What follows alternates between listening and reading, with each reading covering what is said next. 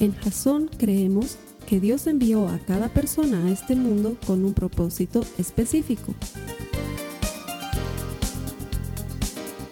Nuestra misión es ayudarte a que tengas una relación personal con Jesús y a través de ella encuentres ese propósito para tu vida. Queremos ayudarte a alcanzar ese propósito. Es nuestra oración que este podcast te ayude a tener visión, a tener jazón.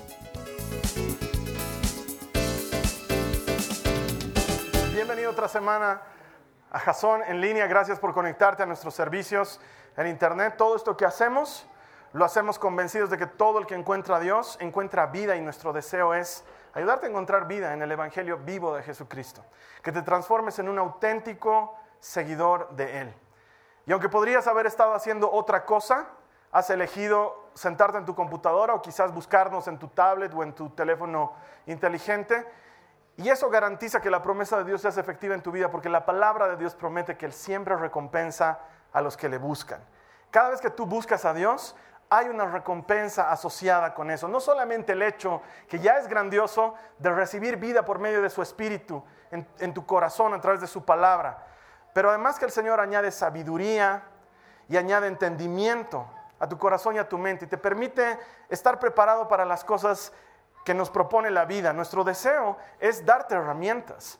Eh, una cosa que siempre nos hemos trazado como meta aquí en Jason es que el Evangelio sea muy práctico, que sea muy aplicable Podríamos hablar de cosas eh, maravillosas a partir del entendimiento y del conocimiento, pero si eso no te sirve para lidiar con los problemas que tienes con tu esposo, con quien te estás divorciando, o no te sirve para ver cómo salir adelante de las deudas que tienes con el banco, o no te sirve para ver cómo lidiar con los compañeros de trabajo que te hacen la vida imposible, realmente no estaríamos haciendo un evangelio práctico como es el evangelio de Jesús. Él hablaba de cosas de todos los días.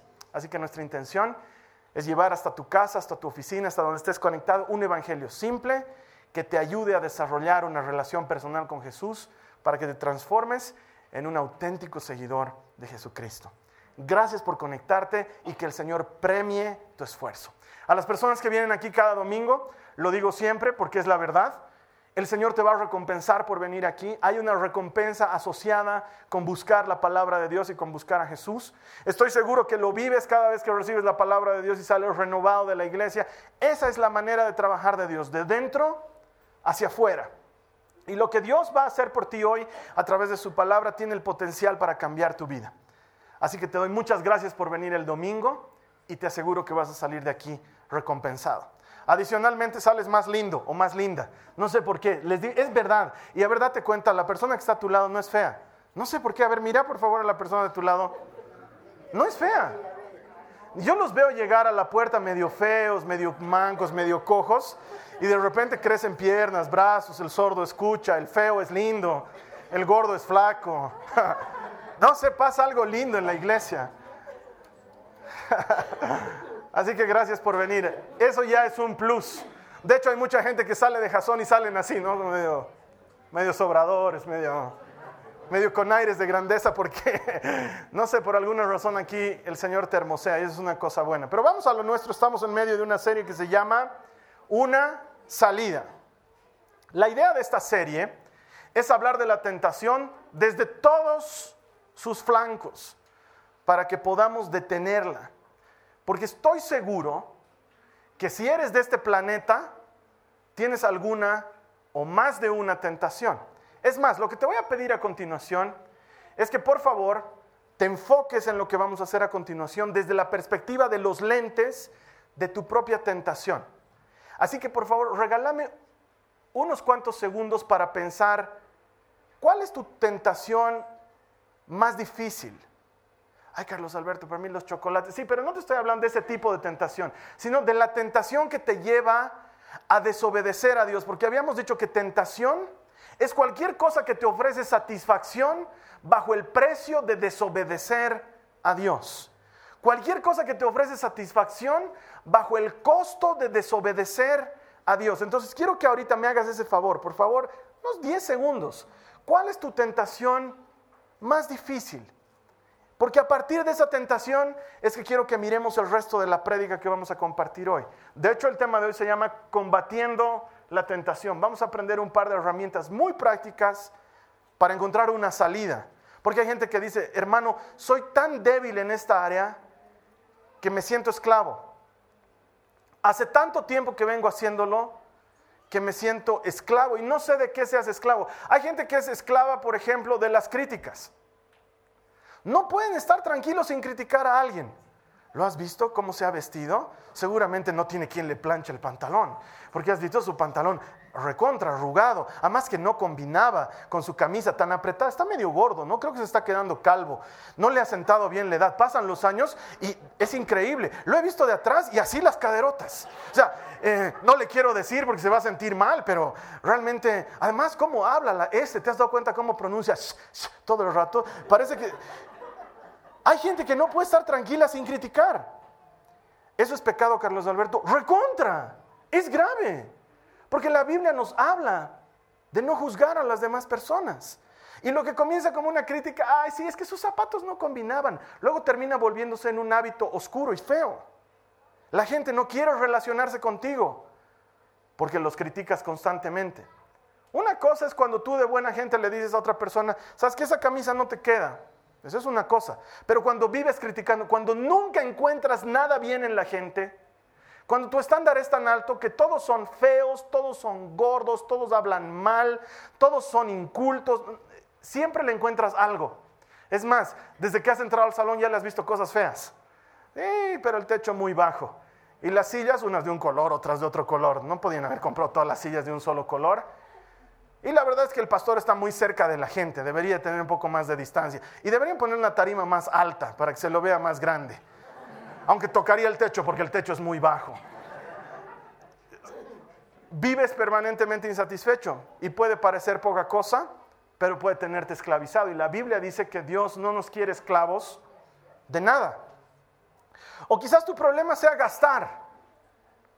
Hay personas que no entienden que eso realmente es un problema. Pero te sientes mal, te sientes vacío o te sientes solo o te has peleado con alguien y lo primero que piensas es en salir a comprar algo. Y vas y gastas plata comprando cosas que no necesitas solamente por sentirte mejor y eso te tiene esclavizado. O si vamos a algo extremo, tal vez eres dependiente de alguna sustancia. Comenzando por el azúcar. Uno piensa que no, pero te puedes volver dependiente a cosas como esas. Porque el mismo premio que te da eh, consumir cocaína, te lo da consumir azúcar. El cerebro produce dopamina. Es exactamente lo mismo. Y te premia con satisfacción. Y por eso uno se vuelve adicto a muchas cosas. Y quizás ese sea tu problema. O algo más grave, quizás estás viviendo en una relación fuera de tu matrimonio. O quizás eres una persona que miente compulsivamente. O robas y no puedes ser libre de eso. O los chismes. Eres la clase de persona que anda llevando por un lado y por, otro, el otro los problemas de la gente y las cosas que no te incumben. Y te sientes esclavo y te sientes atrapado y quisieras ser libre. O quizás eres esclavo de la ira.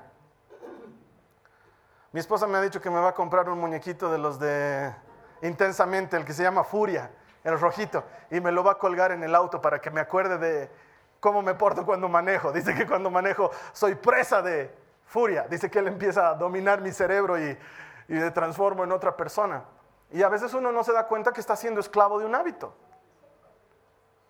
Porque no eres libre. O, o tal vez eres esclavo, no sé, de entrar a internet a sitios que no deberías. ¿A qué sitios no se debería entrar, Carlos Alberto? Tú sabes. Tú sabes a qué sitios estás entrando a internet y tal vez eso te tiene esclavizado. Tal vez lo primero que haces cuando te despiertas es encender tu Facebook. Aunque no hayan puesto like a nada, estás y estás mirando la hora y dices, tengo tres minutitos más. Con frenesí, ¿no? Así, porque tienes esa sensación de que te vas a perder algo. ¿Sabían que hay una nueva categoría de esclavitud científicamente comprobada? la gente tiene la sensación de que se está perdiendo algo. Entonces le han puesto notificaciones a todo en su teléfono. Entonces Instagram, Foursquare, Pinterest, todos te avisan, todos te mandan mensajitos y tú estás constantemente viendo y estás dependiente de eso. Y cuando no ves, sientes que te estás perdiendo algo. Y hace 15 años atrás no tenías idea de que alguien estaba comiendo costillas de cerdo. Porque nadie le sacaba foto a su comida. 15 años atrás, si eras cristiano y llegaba tu plato de comida, lo que hacías antes de comer era, Señor, te doy gracias por esas costillas de cerdo y esta barbacoa. gracias, Señor, por los hermanos eh, agricultores que cultivan esta papa y que va a entrar ahora a bendecir mi organismo en el nombre de Jesús. Amén. Y le entrabas al plato. Ahora llega tu plato y lo primero que haces es sacar tu celular para sacarle una foto y subirla a Instagram. Y luego te das la vuelta y te sacas una selfie, feliz mirando el plato. Y eso luego se vuelve una adicción. Parece chistoso. Comienza como una tontería y se transforma en algo que te esclaviza. No importa lo que seas esclavo. Ya sea que seas esclavo de una adicción sexual o que seas esclavo de tu celular si eres esclavo, eres contrario a lo que dice la palabra de Dios. Todo aquel a quien el Hijo hiciere libre, libre es en verdad. ¿Cómo encontramos una salida?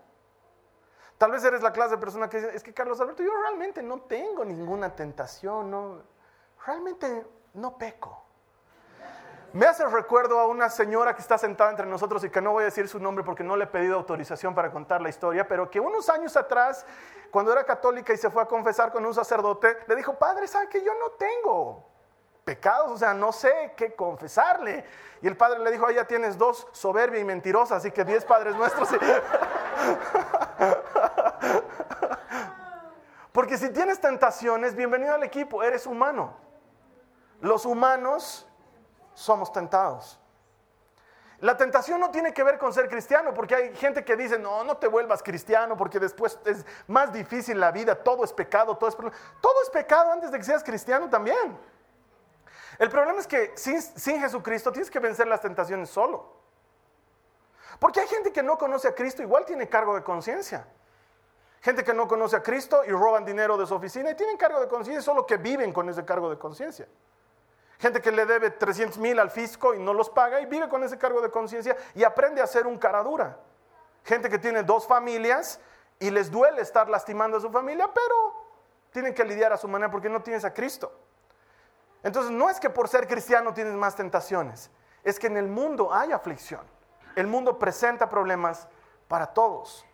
Y sin embargo, mira lo que dice Primera de Corintios 10 en los versos 12 y 13 dice, si ustedes piensan que están firmes, Tengan cuidado de no caer. Las tentaciones que enfrentan en su vida no son distintas a las que otros atraviesan. Porque hay todo tipo de tentaciones.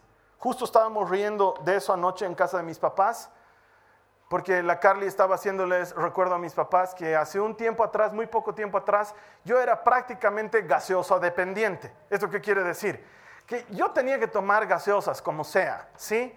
Todos los días. En otros países les llaman sodas, aquí en La Paz les decimos refrescos. Son esos deliciosos manjares que vienen desde el cielo y que tienen unas burbujitas ahí adentro.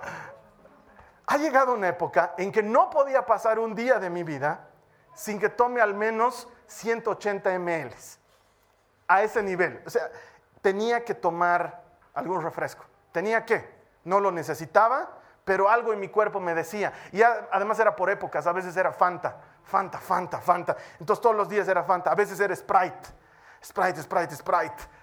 A veces las menos Coca-Cola, la Coca-Cola, pero Pepsi no, Pepsi es deli. Entonces, a veces, sí, entonces había una época en que tomaba gaseosas todo el tiempo. Hasta que decidimos, ah, gracias a Dios por los hijos, los hijos te hacen hacer cosas que no piensas que podrías hacer. Decidimos por mis hijas que no íbamos a consumir gaseosas en la casa. Entonces pusimos una regla que sigue vigente hoy. En mi casa no se consume gaseosas. Por eso mis hijas aman ir a las casas de otros.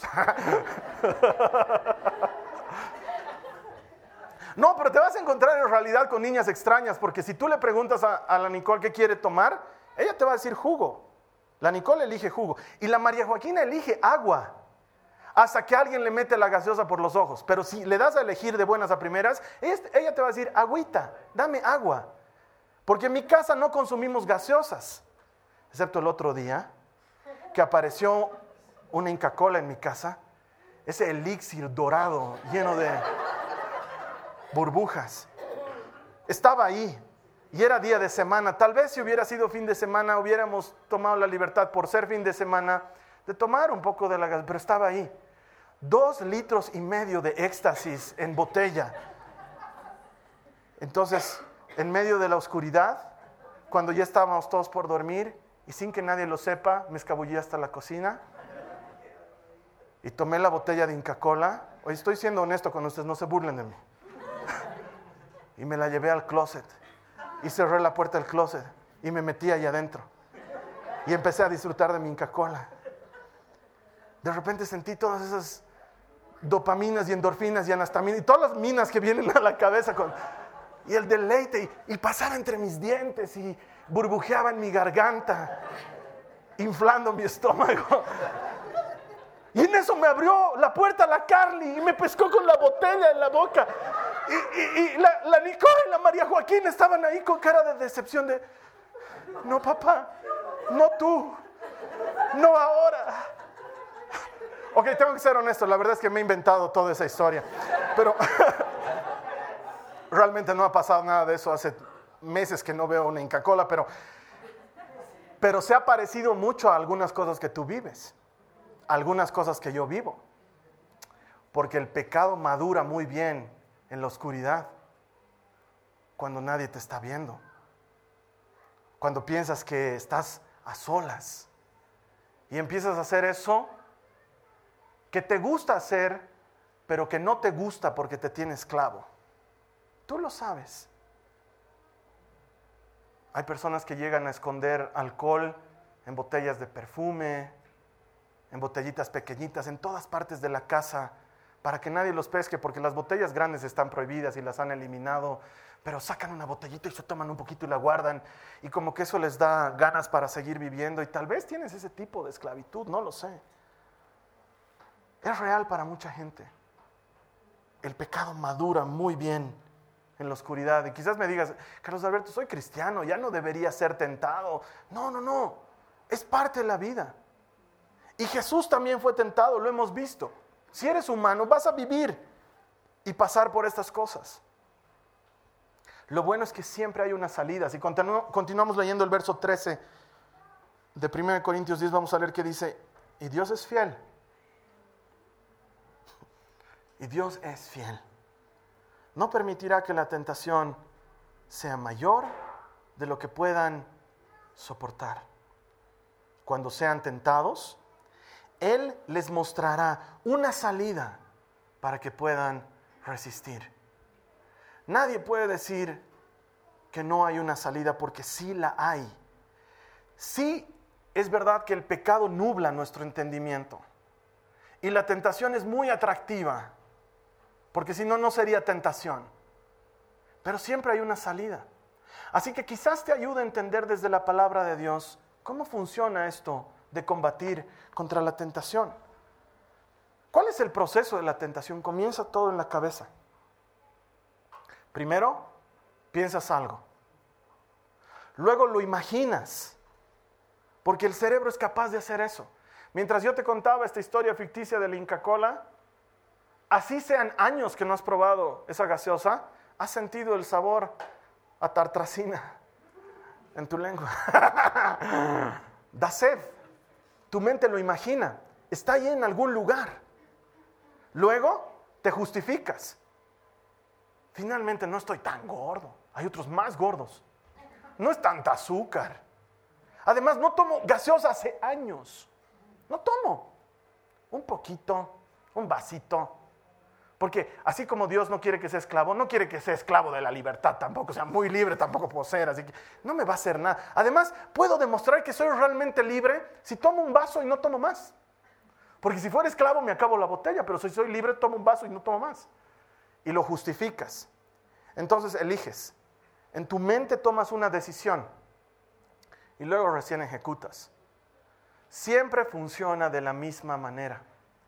El pecado comienza en nuestra mente como un pensamiento, lo imaginas, te justificas para hacerlo, eliges y lo haces. Siempre funciona de la misma manera, una y otra vez. Así sea en cuestión de segundos, porque a veces la tentación se presenta como un flash y caes como un tonto. pero siempre sigue el mismo proceso. Siempre hay un punto en el que decides desobedecer, satisfacerte a, a costa de no hacer lo que Dios dice que hagas. Pero es que acaso tomar gaseosas es pecado, Carlos Alberto. Para ti puede ser que no, pero cuando alguien lo esclaviza, está mal. Cuando lo lleva a problemas de salud, está mal. No tiene que aparecer en la Biblia para ser malo. Porque uno dice en la Biblia, no dice, no tomaréis Coca-Cola, Carlos Alberto. En la Biblia tampoco dice que vayas al dentista. Hay muchas cosas que no dicen en la Biblia, que son cuestión de sentido común. Hay gente para la cual un pedazo de jamón no es problema. Y gente para la cual un pedazo de jamón es la diferencia entre diabetes y coma diabético. Es la verdad. Estoy hablando de cuál es tu tentación y por eso comencé diciéndote eso. Velo desde la perspectiva de cuál es tu tentación, porque siempre va a comenzar de esa manera. Primero lo piensas, me siento muy solo, me siento solo y mi secretaria me podría dar un poco de compañía. Y te imaginas cerrando la puerta y diciéndole, Jenicita, ¿estás muy ocupada?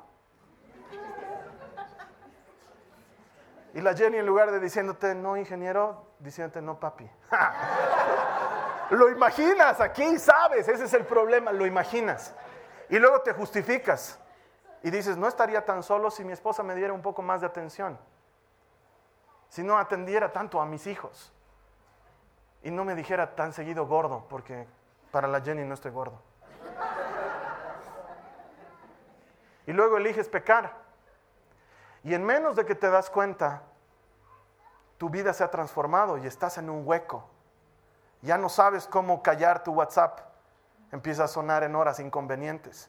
Lo dejas en el pasillo para que nadie se entere en tu casa. Sales corriendo al pasillo cada rato. Todos se preguntan por qué mi papá ahora ama tanto el pasillo. Apagas las luces. Vives nervioso. Te han regalado un cassette de Shakira cassette. ¿Por qué? Porque ya tienes pues 53. Tú sabes usar cassettes. es más difícil que te manden a descargar de SoundCloud una cosita, ¿no? O sea, no tienes idea lo que va a pasar ahí. Estás metido en un hueco. Y todo ha comenzado con el mismo proceso. Has pensado, lo has imaginado, te has justificado, lo has escogido y lo has hecho. Cuando entendemos el proceso es mucho más fácil entender que esos primeros momentos son críticos para tomar decisiones claves.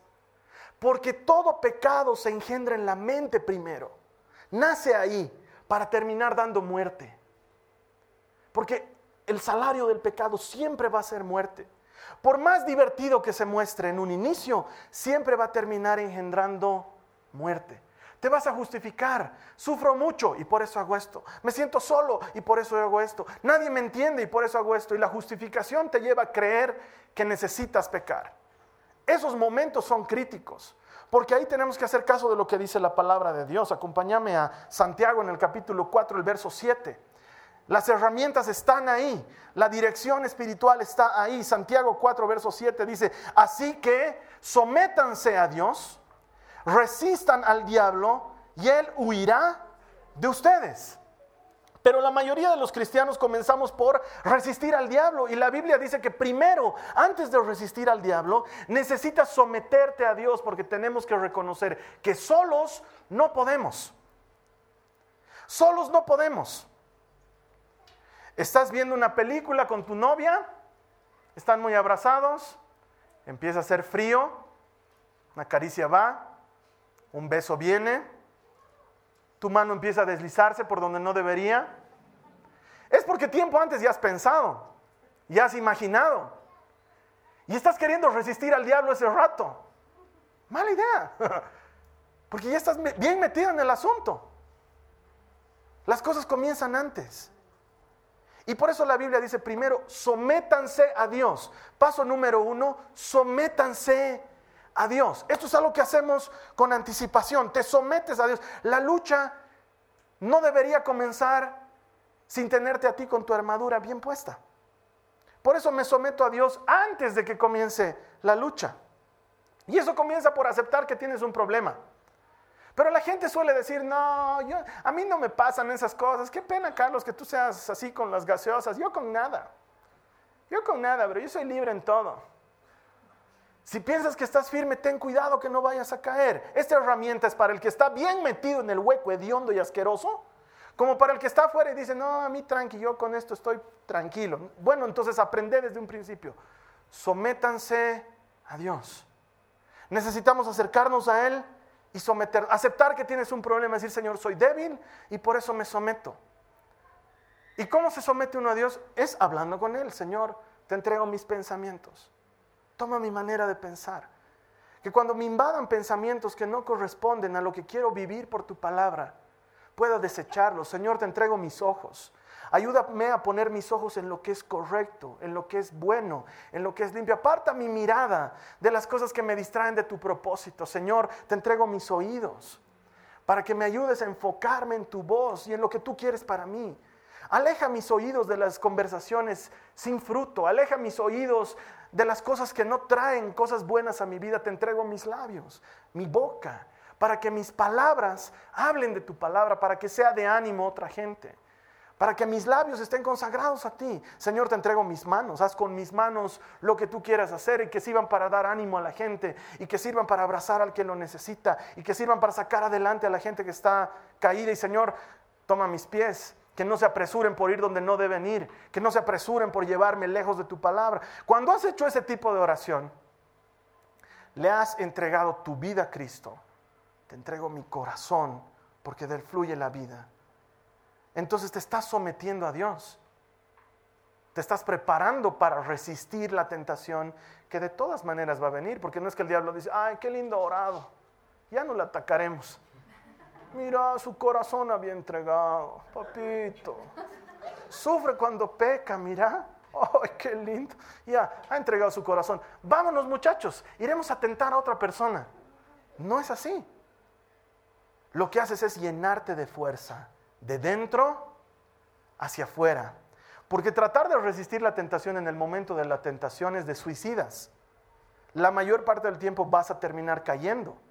Pero si con anticipación te preparas, eres menos vulnerable porque sales fortalecido de tu sujeción a Dios.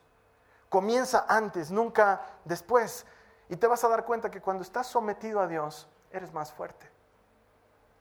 Cuando estás sometido a Dios, tu cuerpo entero empieza a hacer caso de la oración que tú has hecho porque Dios empieza a gobernar sobre ti. Y Él se hace cargo de lo que está sucediendo en tu vida. Le has entregado tu mente, le has entregado tus palabras, le has entregado tus ojos, le has entregado tus oídos, tus manos, tus pasos, se lo has entregado todo. Dios empieza a hacerte caso. Responde tu oración te transformas en alguien más fuerte. Y puedes escapar y encontrar una salida de la tentación que siempre te va a ofrecer satisfacción a costo de desobedecer a Dios. Comienza sometiéndonos a Dios. Entonces, por ejemplo, si vamos al principio, eres la persona, eres una persona muy juzgadora y muy criticona y encuentras siempre algo que criticarle a los demás. Oras al respecto, Señor, tengo este problema. Le encuentro defectos a todo. Dios, ayúdame a mirar con buenos ojos a las personas. Ayúdame a no albergar en mi corazón crítica para la gente. Ayúdame a que mis palabras construyan y no destruyan. Si tu problema es el trago, entonces desde la mañana comienzas y le dices, Señor, te entrego mi mente para no estar pensando en esto durante el día. Te entrego mis ojos para que se enfoquen en ti y no en lo que el mundo me ofrece. Te entrego mi boca para que por ella solamente pase lo bueno y no lo que le hace daño a mi organismo. Si le empiezas a entregar esas cosas a Dios, la palabra de Dios garantiza que te haces fuerte, porque te estás revistiendo de la armadura de Jesucristo. Y esa armadura está hecha para que podamos pelear contra las cosas que peleamos, porque nosotros no estás peleando contra Jack Daniels. ¿Quién es Jack Daniels, Carlos Alberto? es un trago. Qué bien que no has caído en eso.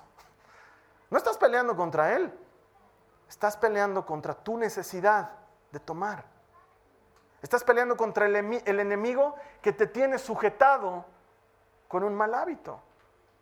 Y para eso necesitas armas espirituales. Hay una canción bien antigua que luego Rojo la ha vuelto a traer a nuestra época, pero que igual sigue siendo antigua, que habla del diablo y le dice, eh, sin Cristo nunca pudiera, mas con Cristo todo lo puedo, por eso a Cristo me doy.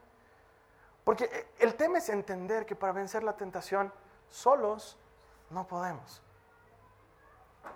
Uno aguanta, pero sin someterse a Cristo, cae. Cuando te sometes a Cristo, incrementas tu capacidad de resistir al diablo y entonces puedes hacer lo que dice Santiago.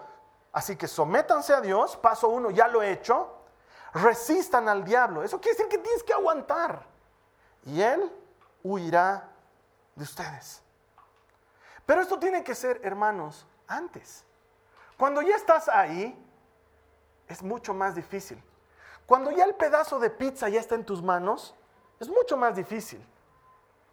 Pero sí, cuando estás en tu casa y dices, ay, estoy solo, y cuando estoy solo pido pizza. Qué deli, sería una cuatro quesos ahorita. Además, estoy solo. Además, ya estoy demasiado gordo, a nadie le importa si estoy más gordo o no estoy más gordo. Igualito ya nadie me quiere, todos me odian. Por eso estoy tan solo. Pero el pizzero es mi amigo. Me saluda por nombre. Además con cariño, Don Charlie, me dice. Cuando ya la pizza está en tus manos, ahí no puedes decir, Padre, Padre, ayúdame. Porque ya estás con las manos literalmente en la masa. La decisión se toma con anticipación. Resistir la tentación es algo que se comienza a hacer en la cabeza. Porque el diablo va a venir a trabajar y entonces me someto a Cristo y resisto. Si finalmente sabes que no necesitas comer, ¿para qué lo vas a hacer? Pero tú solo no puedes, entonces oras y le dices, Padre, aparta esta tentación de mí. Señor, ayúdame.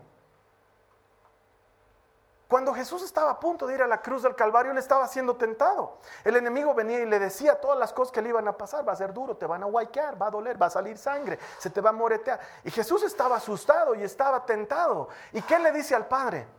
Me someto a ti, tu voluntad es primero que la mía. No quisiera hacer esto, pero es más importante lo que tú quieres que lo que yo quiero. Me sujeto a ti, me someto a ti. La Biblia cuenta cómo en ese momento ángeles vinieron a asistirle. Tal vez no los veas, pero van a hacer que se accidente el motoquero que te trae la pizza. No, no es cierto. No se va a accidentar nadie. Pero cuando empieces a someterte a Cristo, cosas extrañas van a pasar. Vas a llamar a la pizzería y nadie va a contestar la llamada. Vas a ir a la pizzería y te van a decir, se nos ha acabado todo. Más bien cierren la puerta, perdón Señor. Cuando te sometes a Cristo, el reino de los cielos entero empieza a trabajar para ayudarte a resistir la tentación. Pero eso sucede antes, no sucede durante. Porque cuando ya estás con las manos en la masa, y aquí figúrate la situación hipotética que quieras, cuando ya estás con las manos en la masa, es muy difícil escapar de la tentación. Esto es algo que uno tiene que hacer con anticipación. Someterte a Cristo es antes de resistir al enemigo, para que habiéndote sometido a Cristo, cuando te estés enfrentando a Él, entonces puedas resistir eficientemente. Entonces me pregunto, ¿por qué tendríamos que resistir una tentación? Cuando podríamos eliminarla antes de que ocurra. A ver, ponte a pensar en esta lógica.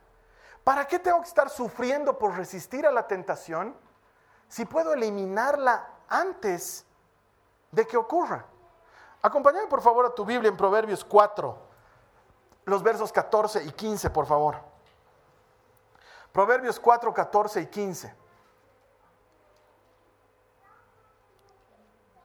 No sigas la senda de los perversos, ni vayas por el camino de los malvados. Evita ese camino. No pases por él, aléjate de allí y sigue de largo. Qué increíble sabiduría la de Salomón. Si sabes que te vas a meter en líos, no vayas. Si sabes que algo te trae problemas, aléjate de eso en cuanto puedas. Huye, escapa. Si yo sé que voy a ir a tal reunión con mis amigos y voy a terminar doblado de borracho que me van a tener que traer ellos a mi casa, ¿para qué voy? Evitarla antes de tiempo. Es como el chiste ese, ¿conoces ese chiste?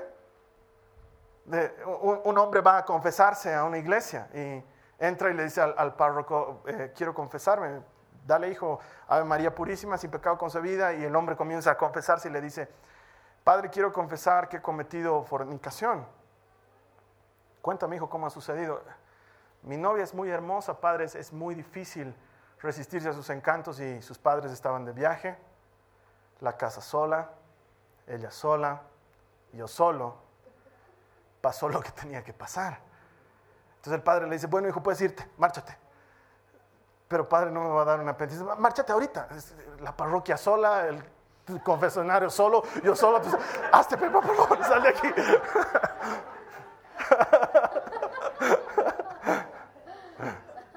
Un chiste.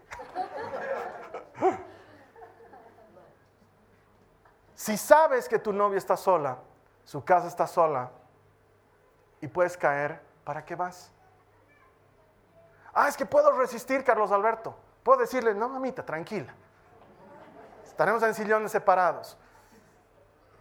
Si sabes que es un problema, ¿para qué lo haces? ¿Para qué tendría que luchar con una tentación si puedo eliminarla con anticipación?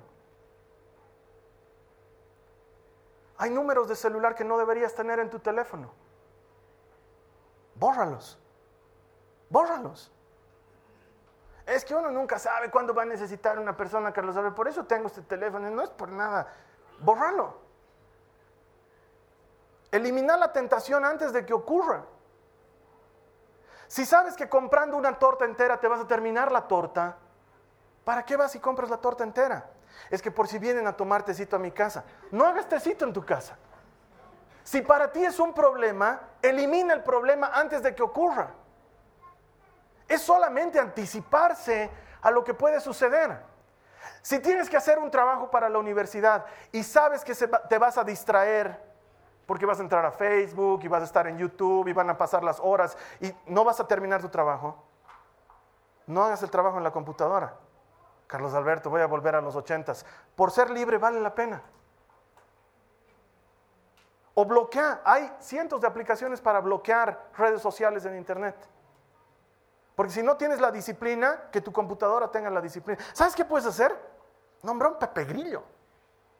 Eso funciona súper bien. ¿Qué es un Pepe Grillo? ¿No, ¿No, viste la película de Pinocho? Pinocho. Era un chiquitito ahí, verdecito. Pinocho, tenemos que ir al colegio, le decía él. ¿Y por qué Pepe Grillo? Porque los niños de verdad van al colegio. No sé, el Pepe Grillo que hemos conocido era argentino. Nombrate a alguien que te ayude. Dile a alguien, ayúdame, no puedo salir de este problema. El pecado madura muy bien a oscuras. Sácalo a la luz. Habla con alguien. Dile, tengo dependencia de tal cosa. Tengo problemas con tal cosa estoy engañando a mi esposo. Díselo a alguien más. Quiero salir de esta relación. Sácalo a la luz y sé libre. Cuando lo sacas a la luz, el pecado se pudre y desaparece. Es importante tener a alguien a quien rendirle cuentas. Es muy útil. Saca a la luz lo que te está sucediendo y huir de ese camino. ¿Tu celular te trae problemas? ¿Ves cosas que no debieras? Hay gente adicta a la pornografía. Usan su celular solamente para eso. Les da vergüenza. Tienen mil claves. Si es Android tienen que hacer así. Y cuando pasa eso te pide todavía un número clave. Y luego tienes que poner tu dedo. Y luego sacarte una selfie. Y recién reconoce tu... y entra. Y entra a lugares que no debería entrar. Y tú sabes no tengas un teléfono inteligente porque tu teléfono está haciendo tonto y te está haciendo tonto a ti. Carlos Alberto, y tengo que volver a uno de esos. Sí, cámbiate de celular. Si es por tu libertad, ¿no vale la pena? ¿No es preferible no tener esas cosas en el celular, pero ser libre? Porque si las vas a tener al alcance de la mano, vas a seguir cayendo. Elimina el problema antes de que ocurra. Antes de que te veas envuelto en eso. ¿Tienes problemas? No tengas televisión por cable. Ay, pero Carlos Alberto en el cable no da nada. Entonces ten cable. Tú ve, es, es un tema muy técnico y muy personal. Pero puedes eliminar con anticipación lo que te está trayendo problemas. ¿Eres la clase de persona que gasta mucho? devolver tu tarjeta de crédito, cortala, rompela. No andes con mucho efectivo, anda con 20 pesos en el bolsillo y vas a ver cómo no vas a gastar. Porque si tienes tarjeta de débito vas a sacar plata de donde sea, cortala, rompela. Pero es que es bien útil, Carlos Alberto. Por lo menos te va a significar pasar del trabajo de ir al banco a sacar la plata. Te va a poner trabas en el camino, cosas que te impidan lograrlo. Habla con alguien, confesale tu problema. Cambia de trabajo.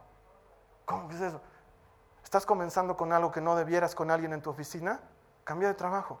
Pero Carlos Alberto, me voy a quedar sin trabajo. Sí, pero vas a salvar tu vida. Y Dios te va a ayudar. Jesús fue muy claro. Si tu mano es objeto de pecado, cortátela. Es mejor entrar en el cielo manco que privarte de entrar en la vida porque tienes la mano. Corta la situación antes de tiempo. Aunque los demás se burlen, ¿no tienes WhatsApp? No, no tengo. Si a ti te traía problemas y ahora no te trae, sé libre. Saca el WhatsApp de tu teléfono. Pero toma la decisión antes, porque en el momento es mucho más difícil. Termino con esto, mira lo que dice Hebreos capítulo 2, el verso 18. Por haber sufrido él mismo la tentación, refiriéndose a Cristo, puede socorrer a los que son tentados. Por haber sufrido él mismo la tentación, puede socorrer a los que son tentados. Si lo que te estoy diciendo ahorita estuviera fundamentado en librate del pecado tú, no sirve de nada. Pero lo que te estoy diciendo es sometete a Jesucristo. Porque Él en ti es más fuerte que lo que hay afuera de ti. Y si te sometes a Cristo, siempre hay una salida. Siempre. Es que voy a quedar mal con la gente porque si no voy a desarrollar. Queda mal. ¿Qué vale más? ¿Quedar bien con la gente o ser libre? Es que voy a perder esta oportunidad de trabajo. Perdela. ¿Qué vale más? Tener ese trabajo o ser libre. Es que mis amigos me van a hacer un lado. Seguro que te van a hacer un lado. ¿Qué valen más, tus amigos o ser libre? Todo aquel a quien el Hijo hiciere libre, libre es en verdad. Mientras tú sigas intentándolo por tus fuerzas y en tu cuenta, es muy difícil encontrar una salida, pero Él ha sido tentado. Él está listo para socorrer a los que somos tentados. Sométete a Él y con Él siempre vas a encontrar una salida. Vamos a orar en este momento. Te voy a invitar que ahí donde estés cierres tus ojos y vamos a pedirle a Dios que nos dé la serenidad para someternos a Él anticipadamente y poder resistir el tiempo malo.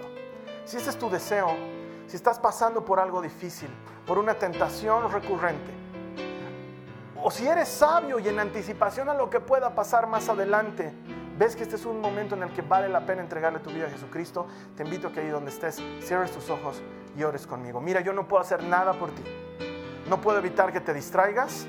No puedo hacer la oración a nombre tuyo pero puedo invitarte a que me acompañes en esta oración. Es una decisión personal. Y así como el pecado comienza en la mente, lo imaginas, te justificas, lo eliges y lo cometes, de la misma manera resistir a la tentación es algo que elegimos primero en nuestra mente y en nuestro corazón. Si ese es tu deseo, te voy a invitar a que cierres tus ojos ahí donde te encuentres y ores esta oración conmigo y la repitas después de mí. Señor Jesús, escojo abrazarme de ti.